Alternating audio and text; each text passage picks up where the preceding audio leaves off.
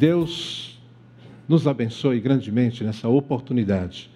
Como que as nossas palavras, como acabamos de ouvir nessa linda canção, podem fazer diferença. Eu, em casa, junto com a minha esposa e minha filha que mora aqui em Campinas comigo, nós tomamos uma decisão, decisão essa que foi inclusive já compartilhada no campo na qual eu sou pastor, que é o Paineiras Manhã, de nós abençoarmos as pessoas da nossa cidade. Portanto, não pega bem nós dizemos que somos discípulos de Cristo e não espalharmos essas palavras de amor. Por exemplo, toda vez que a gente vai a um restaurante, e não é sempre, mas toda vez que nós vamos a um restaurante e alguém vai nos servir, geralmente sou eu quem pergunto para o garçom: é, qual o seu nome?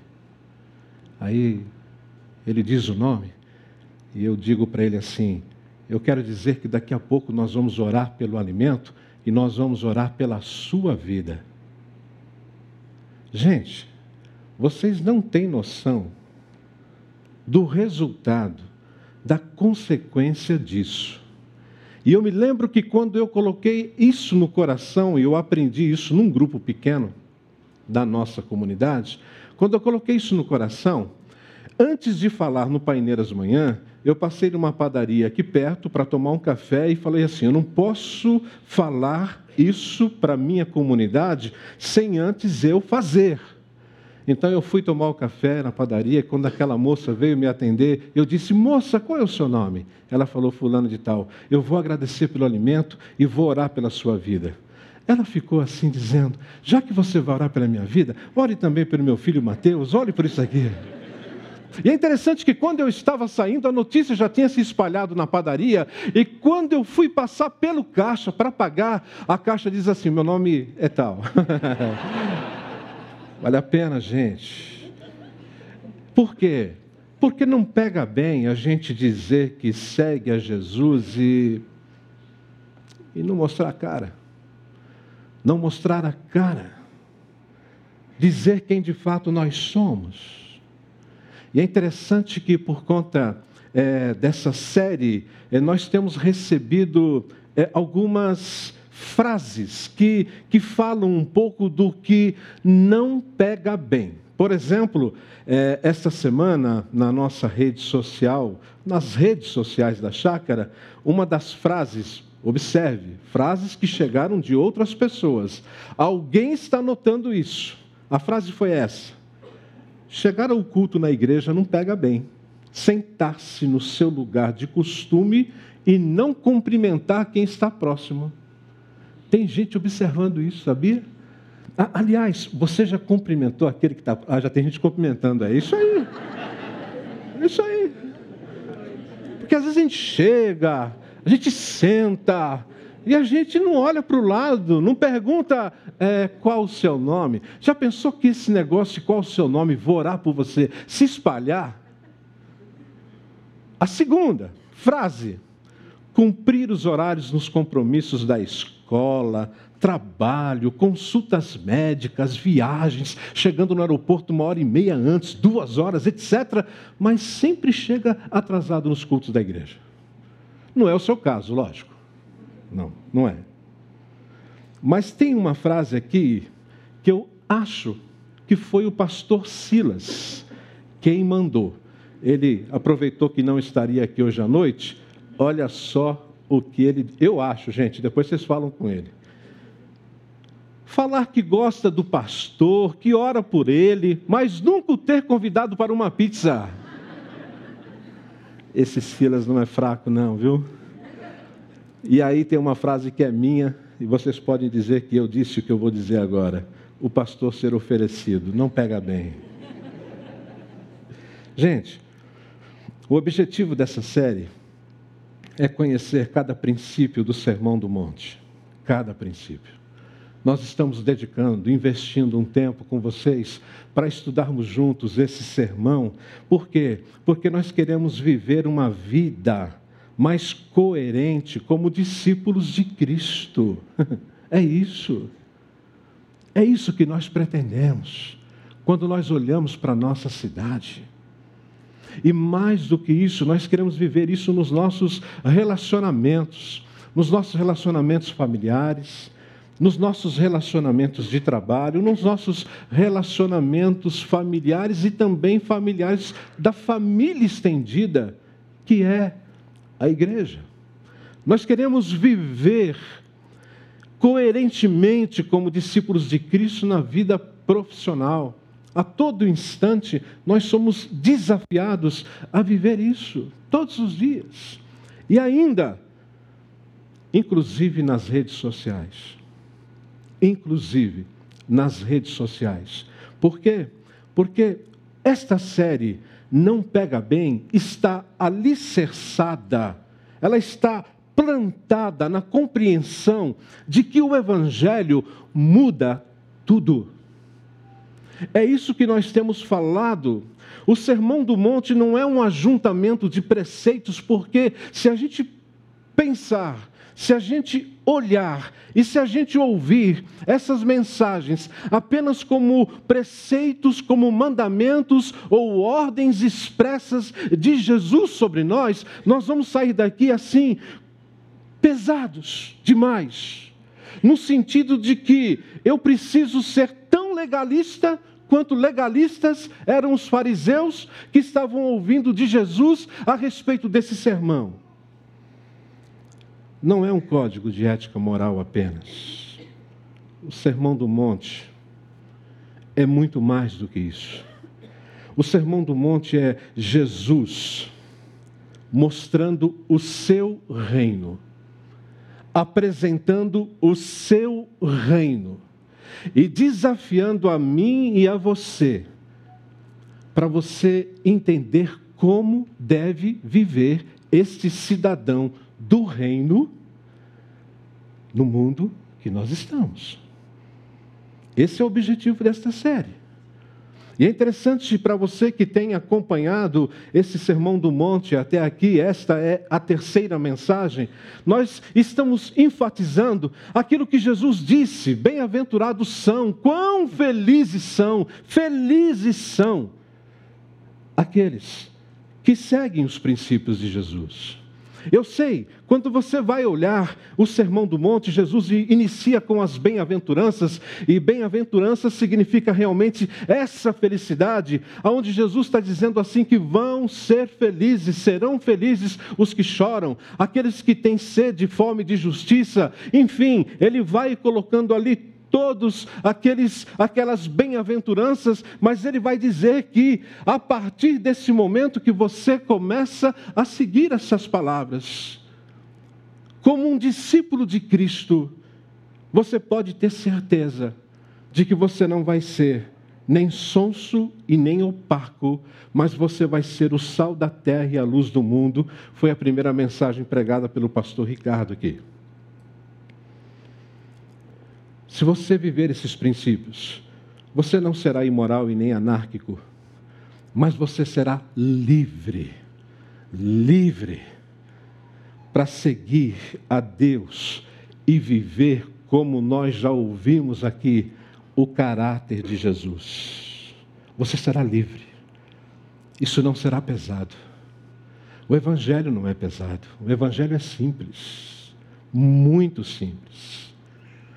E nesse sentido, a partir de agora, nós vamos entrar naquilo que o sermão mostra das antíteses de Jesus, aonde ele vai falar a respeito daquilo que o Antigo Testamento dizia a respeito de alguns mandamentos e aquilo que Jesus agora está interpretando no Novo Testamento e complementando de uma forma prática para nós. É interessante que Jesus aqui ele não vai se apegar aos 248 mandamentos e 365 proibições que os fariseus e judeus deveriam cumprir. Mas Jesus ele vai focalizar apenas seis temas. Então, a partir de hoje, nós vamos trabalhar esses seis temas. O primeiro deles começa com o homicídio. Na próxima semana, nós vamos ver o que, que Jesus fala a respeito do adultério. Em seguida, sobre o divórcio. Depois, sobre os juramentos. Ainda sobre a vingança e o amor aos inimigos. E é interessante que Jesus trabalha isso da seguinte forma: ele vai dizer assim para os seus discípulos, ele vai falar assim para os fariseus e escribas, dizendo: Vocês ouviram o que foi dito. Jesus está apontando para o Antigo Testamento. Vocês foram ensinados assim, vocês compreenderam assim, e vocês foram formados assim. Mas eu lhes digo, e aí Jesus muda. Mas eu lhes digo, é uma nova criação em Cristo, e essa nova criação nos mostra a verdadeira direção apontada na lei. Jesus não abole a lei, ele não joga a lei fora, mas ele vai dar significado para que você possa viver, eu e você, e fazermos diferença a partir daquilo que ele está ensinando. E aqui nasce uma pergunta: é possível vivermos esses princípios? Que esses temas, esses temas, eu posso dizer para você, porque eu já ouvi isso hoje de manhã. É, Pastor Eduardo, isso aqui é pesado. E realmente é pesado. Mas o objetivo é que você saia daqui mas saia consciente, livre, e não saia pesado com essas coisas, não.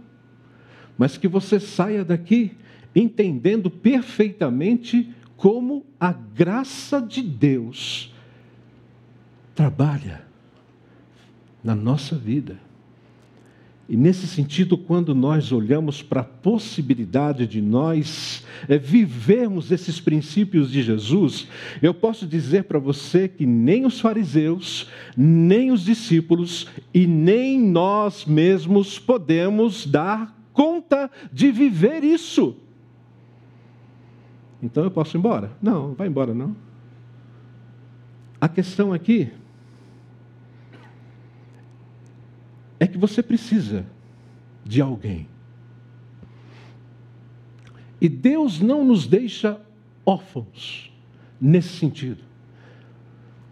Mas a partir do momento que você ouve o Evangelho, a partir do momento que você compreende o que Jesus fez naquela cruz. E a partir do momento que você se rende a esse amor de Deus, eu quero dizer para você que a Bíblia diz que nós recebemos o Santo Espírito de Deus.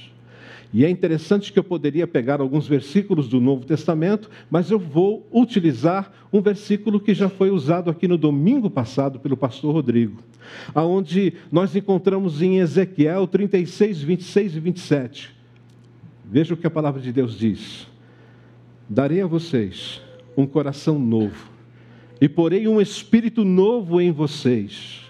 Tirarei de vocês o coração de pedra e lhes darei um coração de carne porei o meu espírito em vocês e os levarei a agirem segundo os meus decretos e a obedecerem às minhas leis. Portanto, é o Espírito Santo que nos ajuda a abraçar e a viver esses princípios. Sabia disso? É o Espírito Santo. Você não dá conta disso, mas o Espírito Santo vai ajudar você a viver isso. Por isso que nós precisamos sempre estar atentos ao grande amor de Deus demonstrado na cruz em nosso lugar.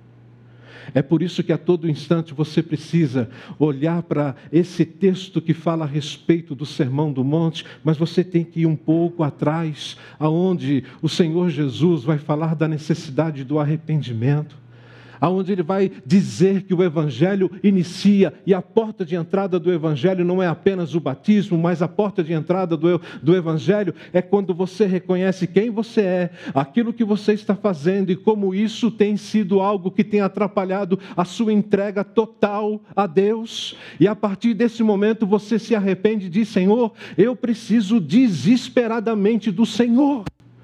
E aqui então nós temos o Espírito Santo em nós. Por isso, a partir desse momento, aí sim, não pega bem dizer que segue a Jesus e ser irado e maledicente.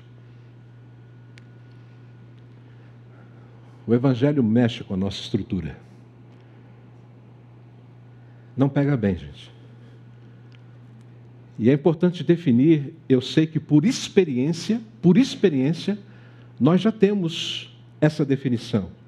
Mas apenas para lembrar a ira, o significado dela, informalmente, por favor, não vamos aqui, o Aurélio diz isso, não, não, informalmente. A ira,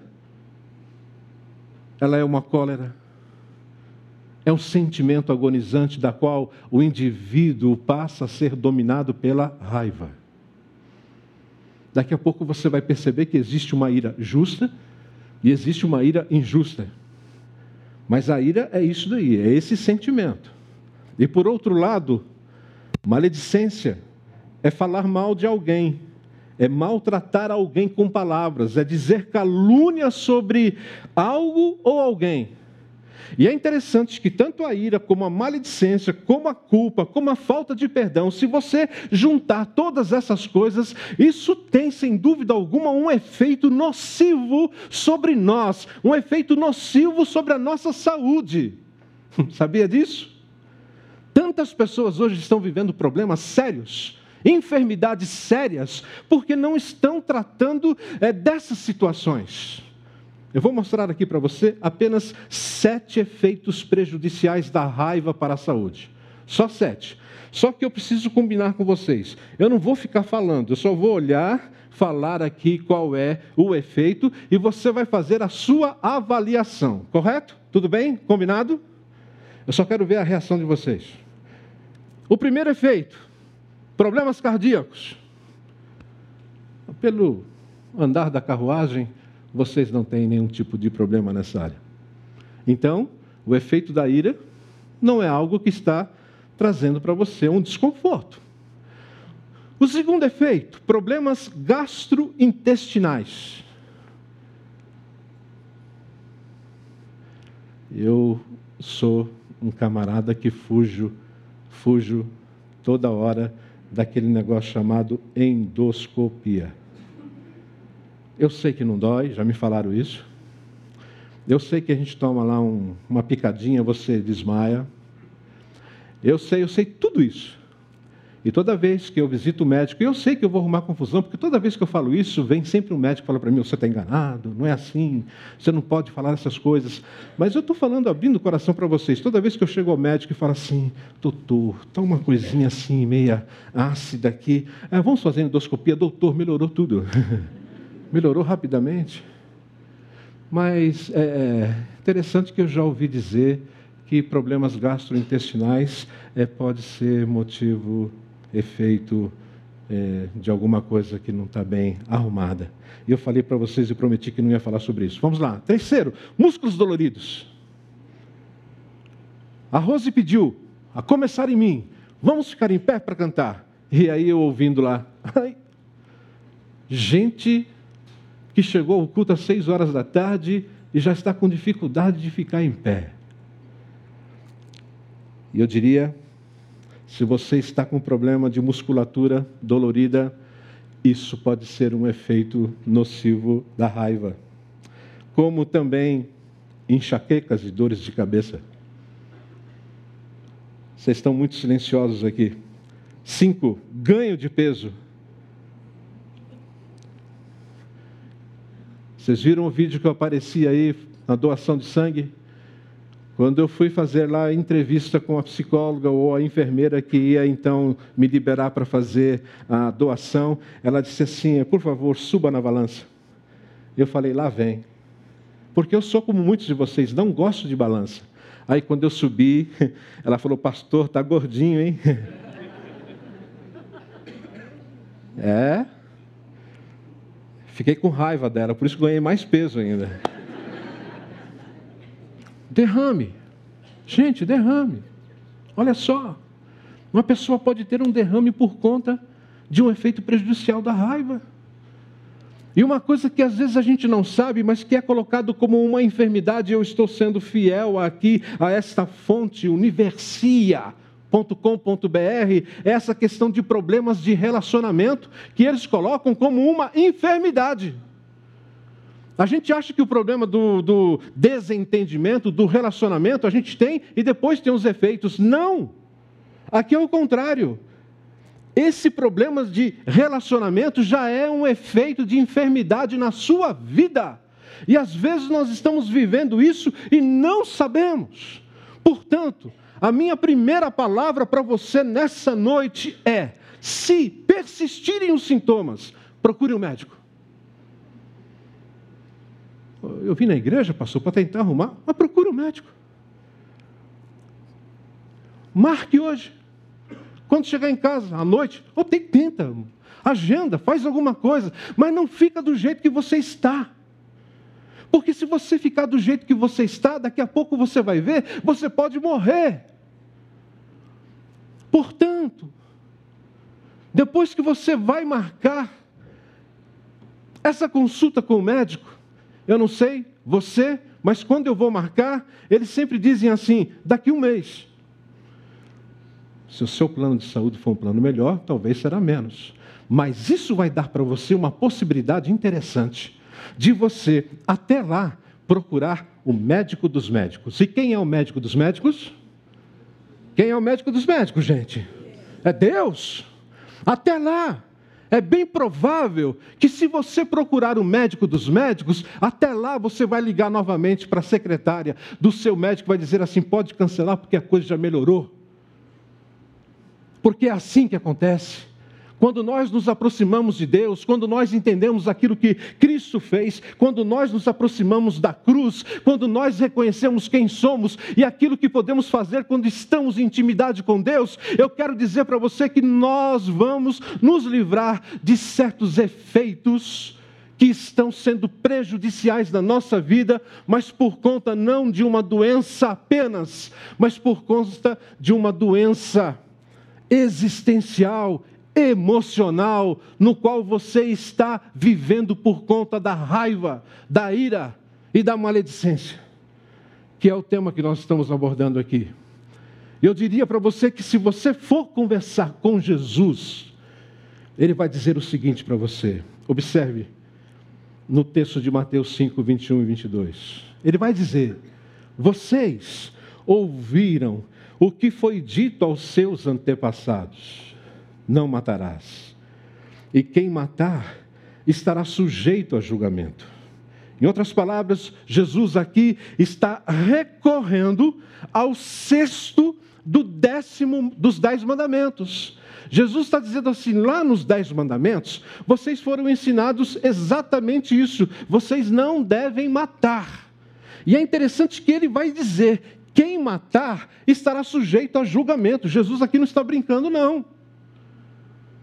E quando você vai para o Antigo Testamento, Deuteronômio, por exemplo, capítulo 16, versículo 18, você vai descobrir lá que em cada cidade, em cada aldeia, havia um pequeno tribunal, chamado e conhecido entre os judeus como tribunal inferior, onde tinha ali sete juízes e todas as situações, sejam elas situações de problemas familiares, pessoas com é, problemas de relacionamento com outras, dívidas, todos esses problemas eram tratados ali, diante é, desses juízes. No entanto, existia também entre os judeus aquilo que é conhecido como o sinédrio, o supremo tribunal judaico.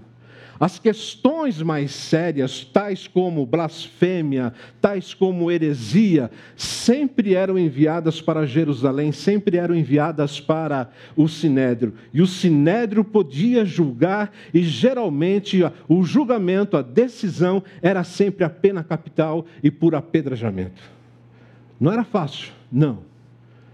E nesse sentido, Jesus diz: Vocês ouviram que foi dito aos seus antepassados: Não matarás, e quem matar estará sujeito a julgamento. E aí vem Jesus e diz: Mas eu lhes digo que qualquer que se irá contra seu irmão é irmão de sangue? Não. É, é irmão, é qualquer pessoa.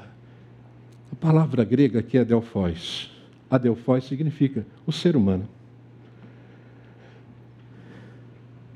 Qualquer que se irá contra seu irmão estará sujeito a julgamento. Também, qualquer que disser a seu irmão, racá, daqui a pouco você vai ver o que significa racá, será levado ao tribunal. E qualquer que disser louco, corre o risco de ir para o fogo do inferno. Vocês estão percebendo que Jesus não alisa. Ele fala assim: vocês correm o risco de ir para o fogo do inferno. Isso aqui não é brincadeira, não, gente. Talvez os teólogos ortodoxos, reformados de plantão, vai dizer assim: ah, se não for um predestinado, pode ser que. Não, gente. A questão aqui não é predestinação, eleição, a questão aqui é o inferno. E no inferno vai ter muita gente que pensava que era predestinado e vai estar lá. É verdade. Tem que tomar cuidado com isso. E olha que eu creio nessa doutrina. É que a gente confunde que quando fala sobre essas coisas, as pessoas falam assim, pastor, isso aí é apenas para aqueles. Meu querido, isso aqui é um assunto muito delicado, que nós precisamos tomar e dar toda a atenção. Continua o texto, portanto, se você estiver apresentando sua oferta diante do altar e ali se lembrar de que seu irmão tem algo contra você, deixe sua oferta ali diante do altar e vá primeiro reconciliar-se com seu irmão. Depois, volte e apresente a sua oferta. E esse aqui é um princípio claro da Bíblia, gente. Princípio claro, por quê? Porque se você acompanhou atentamente as nossas leituras que tivemos na nossa programação até aqui, você vai perceber que toda ela é temática, toda ela está focado, é, focada naquilo que nós estamos tratando aqui. Por exemplo, foi lido pela Rose, 1 João 4,20. Se alguém disser amo a Deus e odiar o seu irmão, sabe o que a Bíblia diz? É mentiroso. Eu amo a Deus. Vou cantar um louvor aqui agora a Deus. É, mas eu não suporto aquele irmão. Jesus diria: Você é um tremendo mentiroso. Um outro texto, João, 1 João 3,15: Quem odeia o seu irmão é assassino. E vocês sabem que nenhum assassino tem a vida eterna em si mesmo. Portanto, é muito importante esse momento que nós estamos vivendo aqui. Porque esse momento é o momento onde nós estamos apresentando a nossa oferta. Aí você olha para mim e diz assim: graças a Deus que na chácara primavera não tem recolhimento de oferta durante o culto. Você está enganado, meu querido. Não é essa oferta que o texto está dizendo. Ainda nos dias de Jesus, as pessoas levavam uma ovelhinha, um cabritinho, para que o sacerdote sacrificasse no lugar dela. Em outras palavras, o que Jesus está falando de oferta é essa oferta que tirava a minha culpa. O que Jesus está dizendo é essa oferta que certamente a pessoa levava e dizia assim: Olha, aqui, e é nele, nesse animal, é que eu vou descarregar todos os problemas que eu tenho com fulano, com cicrano. Então, por favor, sacerdote, pode sacrificar isso aí para mim. E a partir do momento que o sacerdote sacrificava esse animal, a pessoa voltava livre, leve, solta para casa, dizendo: Agora sim, agora estou tranquila. E eu vou dizer para você: a apresentação da oferta é exatamente o que nós estamos fazendo aqui agora. Só que nós não trazemos nenhum animal para cá. Nós estamos prestando a nossa adoração a esse Deus.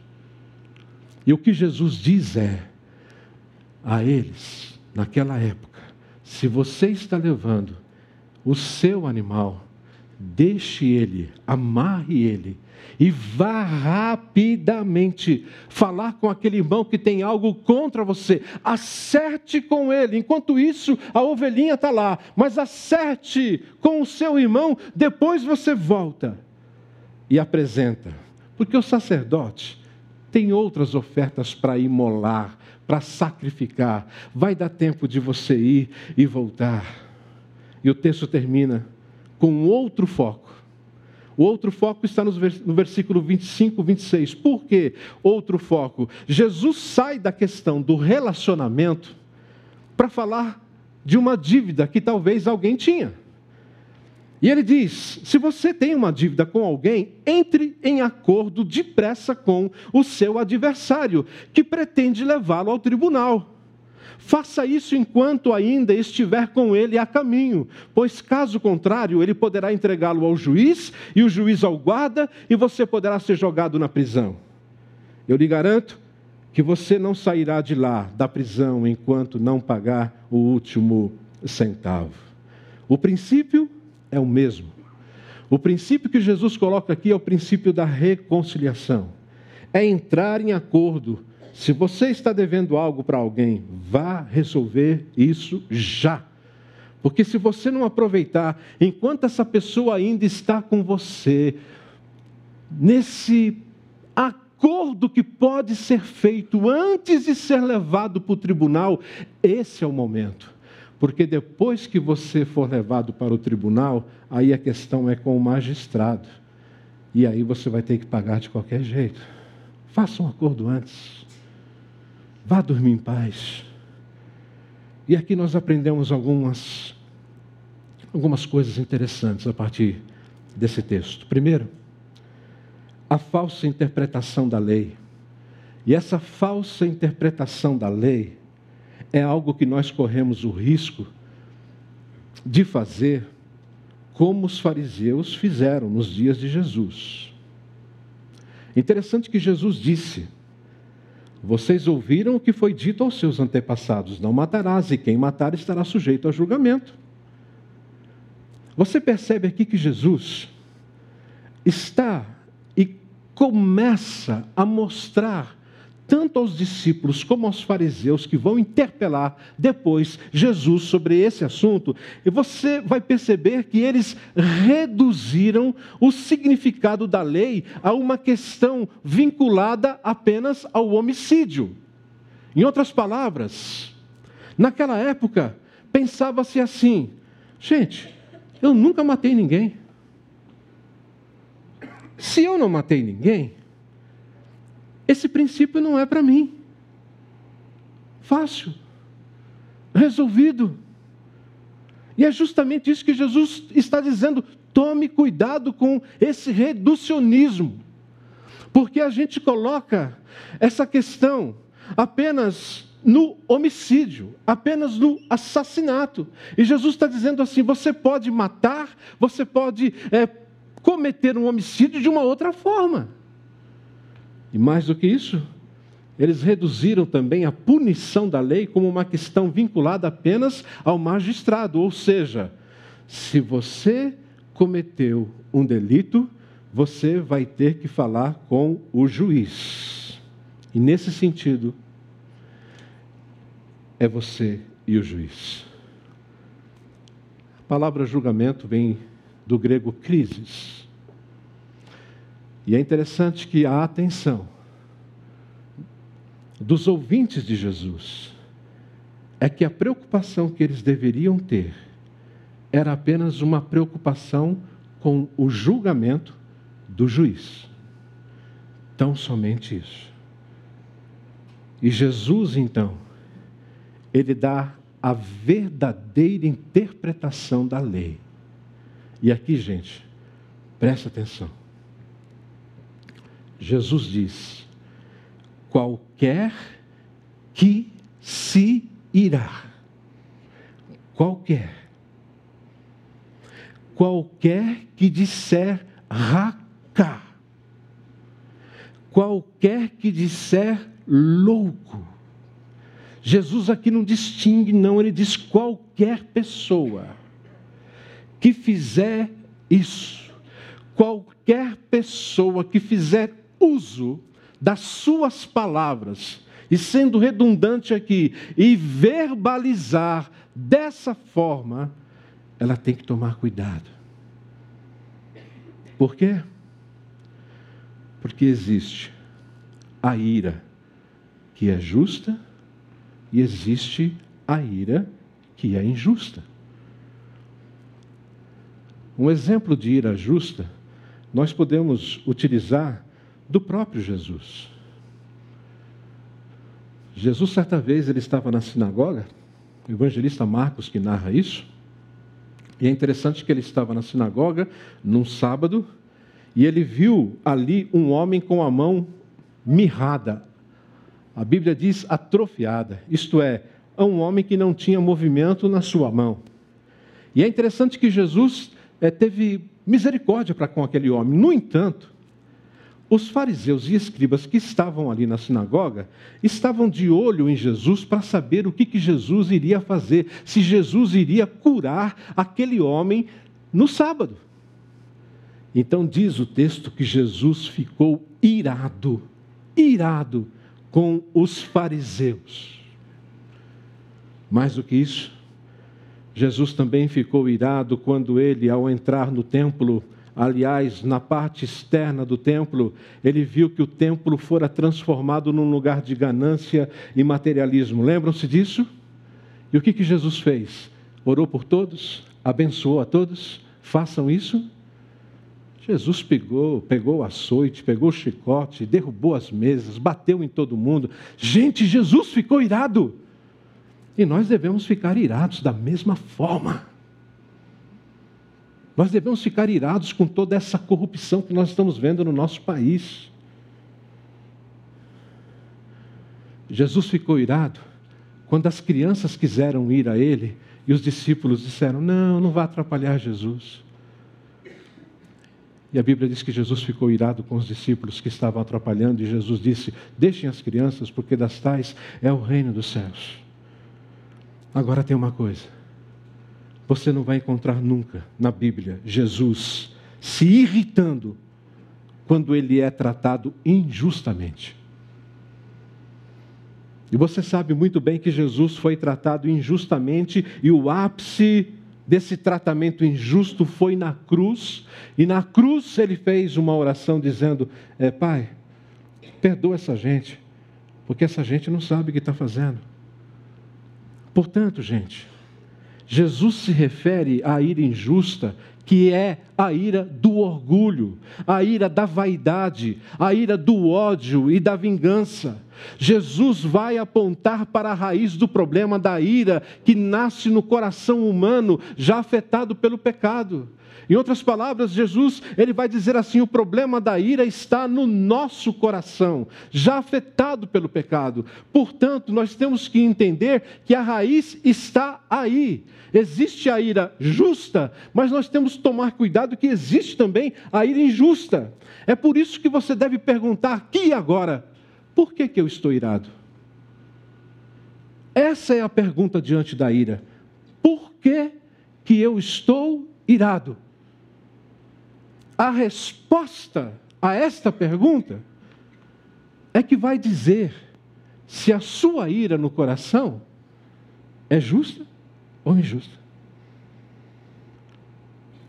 Ela é injusta a partir do momento que tem vaidade no meio. Ela é injusta a partir do momento que o ódio começa a fazer parte. Ela é injusta a partir do momento que você tem o desejo de vingança.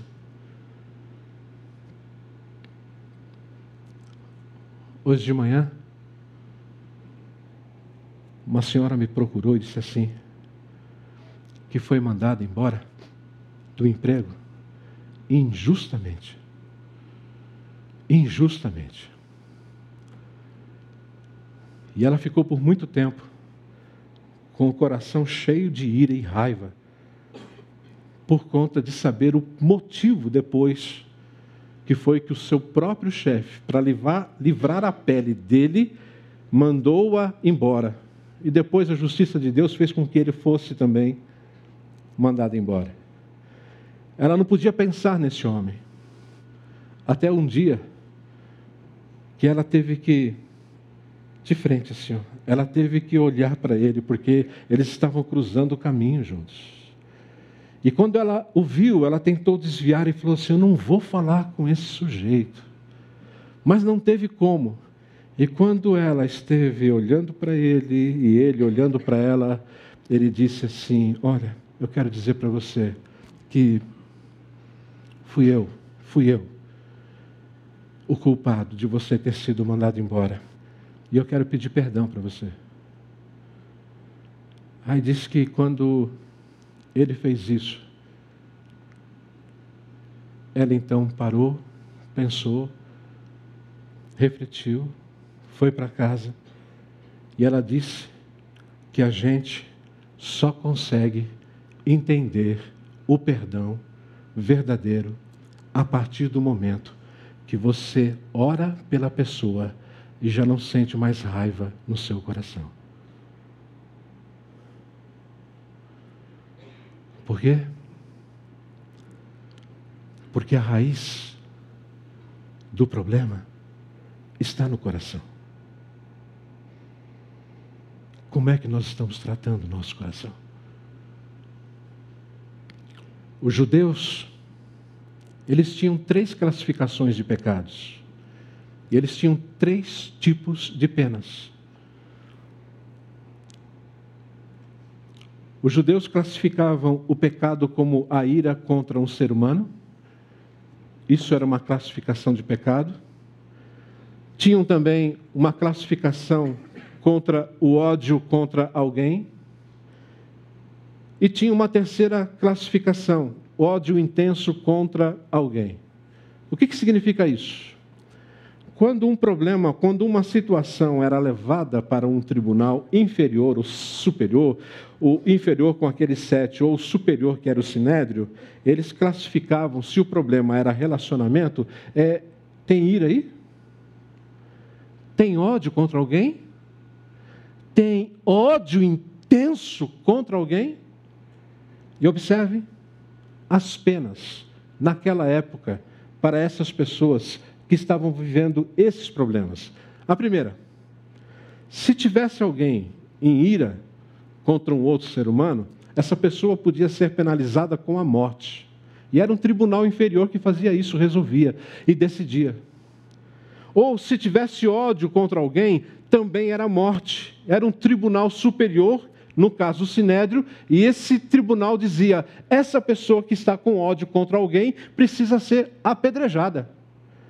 E o ódio intenso contra alguém também era morte, feita pelo tribunal Sinédrio, mas era uma morte vergonhosa, pública, e o corpo da pessoa era jogado no Geena. Geena, o que significa isso? Geena era um lugar ao sul é de Jerusalém, aonde se colocava todo o lixo da cidade. E ali existia um fogo, um fogo que queimava dia e noite, nunca se apagava. O Geena, por exemplo, era conhecido como Vale do Rinom ou o Inferno.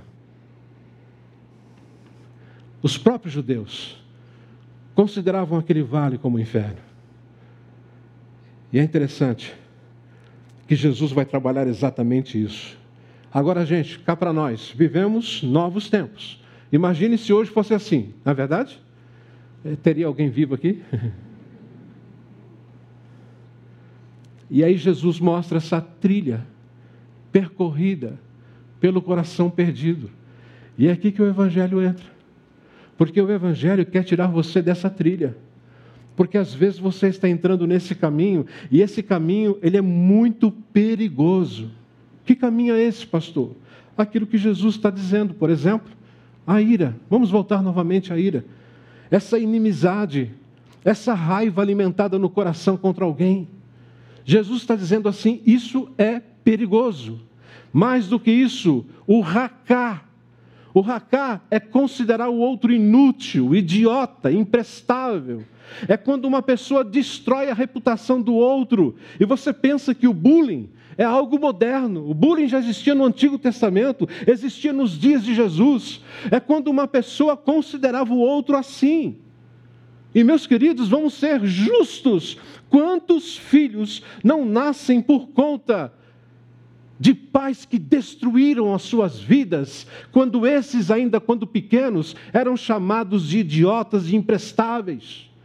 Quantas esposas hoje são mulheres que não conseguem ter uma vida normal por conta de o seu marido sempre tratá-las como um racá? Mas nós podemos também dizer que existem maridos que sofrem filhos que trazem sofrimento para os seus pais. E Jesus fala: a coisa não fica aí, porque isso aqui ainda não é o pior. O pior é a questão da loucura, aonde o ódio é alimentado com essa amargura e desprezo e pode gerar agressão. Agora preste atenção nisso não é apenas, não é apenas o tribunal judaico que vai olhar para essa, para essa situação e dizer assim: olha, quem está vivendo essas situações é passível de morte. Não, o Senhor Jesus chama isso de assassinato, de homicídio. Por isso que essa mensagem é pesada, é por isso que nós precisamos tomar conta do nosso coração, é por isso que nós precisamos estar atentos à nossa palavra, é por isso que nós precisamos nos preocupar cada vez mais com esta palavra que chamamos de palavra de Deus, que nos apresenta o Cristo que veio a esse mundo, que entrou na nossa história e que vem para transformar a nossa vida a partir do momento que nós entendemos o que ele fez por nós naquela cruz do Calvário. É só o Evangelho. E nós cremos que o Evangelho, o poder do Evangelho, ele é capaz de mudar tudo. Tudo. Na sua, na minha e na vida da nossa cidade, da nossa nação. É só o Evangelho, gente. Só o Evangelho.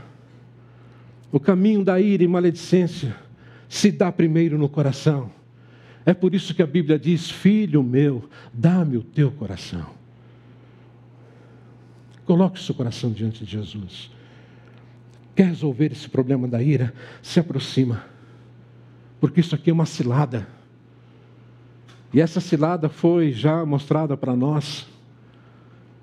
Daqui a pouco vocês vão ver isso de uma forma bem clara. No entanto, quando você vai para a palavra de Deus, o apóstolo Tiago diz, 4:1, de onde vêm as guerras e contendas que há entre vocês. Não vem das paixões que guerreiam dentro de vocês? Paixões. A ira? O bullying? A loucura? Pode começar com uma paixão venenosa. Pense nisso. A ira os insultos e até mesmo o ódio intenso, talvez nunca vão levar você à consumação de um ato homicida. Nunca.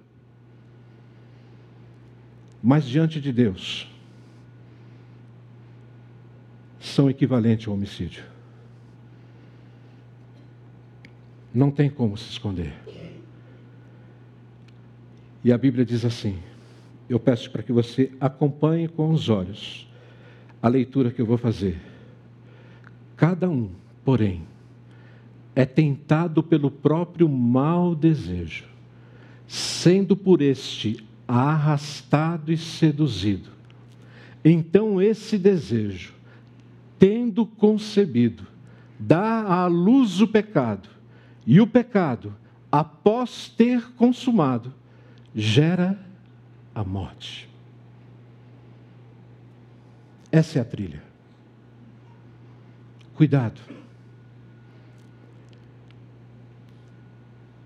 Em fevereiro de 2016, na nossa série Descomplique, nós mostramos esse diagrama. E eu queria que você olhasse novamente para o telão e observasse essa maçã, que é apenas uma figura, mas eu sugiro que você coloque nesta maçã, se você tiver, logicamente, se você não tiver, melhor ainda. Mas se você tiver a figura de alguém que você hoje nutre, nutre uma ira, raiva, eu queria que você pensasse em colocar a foto dela ali. Lógico, na sua mente. E olha como que acontece diante do texto que nós lemos. Isso se torna um desejo. E esse desejo nos arrasta e nos seduz. Foi o que nós acabamos de ler. Isso vai adiante, porque isso vai nos tornar é, grávidos. E tornando-nos grávidos, vai dar a luz ao pecado. E o pecado gera a morte. Exatamente isso. Por isso nós precisamos ter uma atitude intencional. Jesus aponta a direção. A direção a ser seguida é o perdão. A única atitude capaz de curar todo o sentimento negativo que invade a nossa alma é o perdão. E da mesma forma que existe uma trilha para a morte, existe também uma trilha no qual nós precisamos reprogramar a nossa mente e os nossos desejos para entrarmos nesse relacionamento com o outro e consertarmos tudo isso. E o grande perigo aqui é que o fariseu não conseguia entender isso. E o grande perigo é que os fariseus modernos também não conseguem entender isso. Por isso que é mais fácil a gente levar uma ovelhinha, uma oferta, um sacrifício, e dizer que eu estou servindo, fazendo alguma coisa na igreja, isso já basta. Isso vai consolar, talvez, o seu coração por um momento.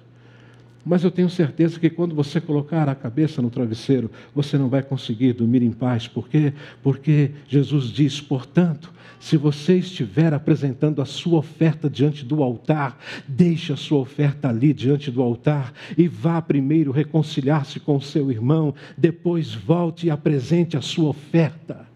Talvez aqui no próximo domingo vai ter pouca gente, mas eu preciso falar o que eu vou falar.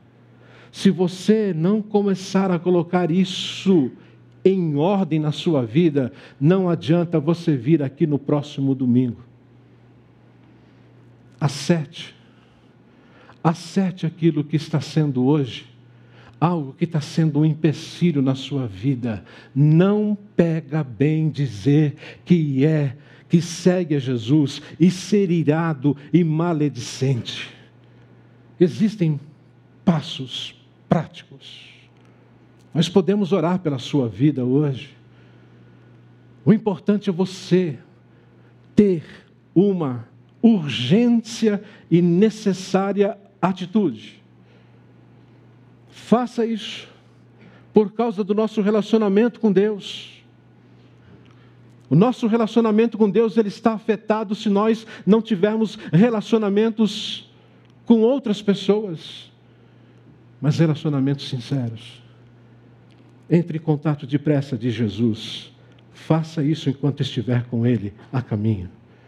Enquanto essa pessoa estiver perto, vá lá e resolva isso. Há alguns que não conseguem acreditar em um Deus de ira. E é interessante que a Bíblia diz que Deus se ira contra toda a injustiça do ser humano. Deus ele tem um ódio do pecado e nós gostamos de alisar o pecado. Deus não. É interessante que Deus age de uma forma com o pecado e que nós muitas vezes abraçamos o pecado. Será que nós queremos um Deus que ri quando machucamos uns aos outros? Será que nós queremos um Deus que se alegra quando roubamos, que nos ama mais quando estupramos, quando assassinamos e destruímos? É esse Deus que nós desejamos? Nós não queremos um Deus, um Deus assim. E por que, que nós não queremos um Deus assim? Porque Deus, Ele odeia o pecado. Porque o pecado merece o ódio, merece a punição justa. É por isso que a nossa, nossa natureza, ela clama por justiça. E nesse sentido, quando vocês ficarem irados, a Bíblia diz: não pequem. Você pode até ficar irado, mas não peque. Apazigue a sua ira antes que o sol se ponha. E o sol já está se pondo, ou melhor, já se pôs. Se tem alguma coisa para a gente fazer, podemos fazer ainda hoje, antes de nós darmos lugar ao diabo, como diz Efésios 4, 26 e 27. 1 de Pedro 2,1 diz: Portanto, livrem-se de toda maldade e de todo engano, livrem-se de toda hipocrisia, inveja e toda espécie de maledicência. O que, que eu faço então?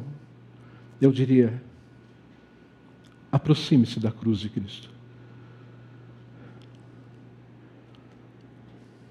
Aproxime-se do médico dos médicos.